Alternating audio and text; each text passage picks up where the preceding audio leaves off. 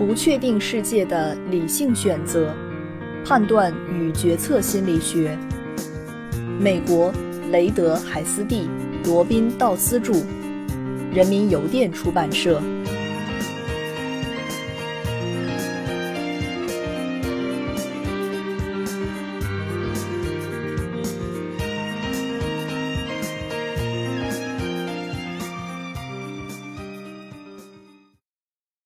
第二章第七节，本书的其余部分。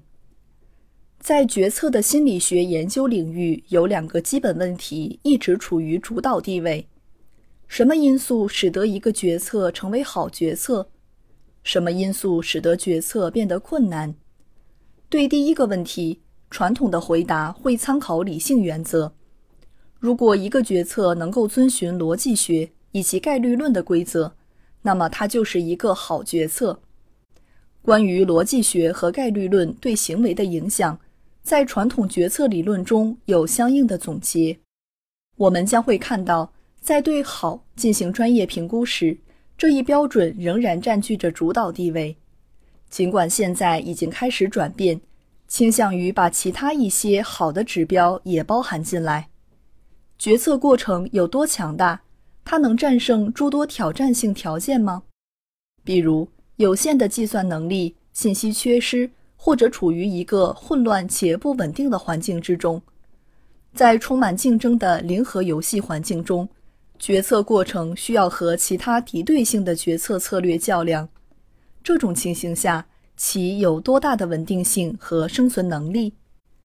第二个问题更具有心理性。在行为研究领域，也很少有一致性的结论。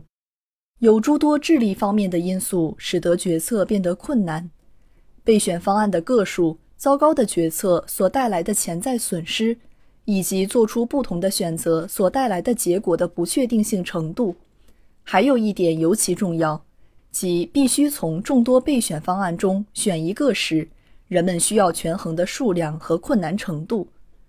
情绪方面的因素就更多了。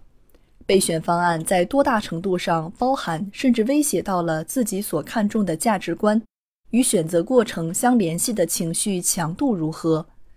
或者在评估备选方案的可能后果时所唤起的情绪强度，以及时间压力或其他威胁因素的存在对决策过程顺畅性的影响。对于上述这些重要的问题。我们在本书的其余部分将呈现我们所知的最佳答案。我们将首先对判断过程的心理学进行回顾。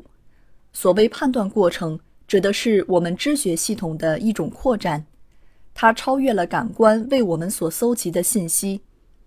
接下来，我们会涉及一个前沿的并仍然存在争议的话题，即关于个人价值观和效用的心理学研究领域。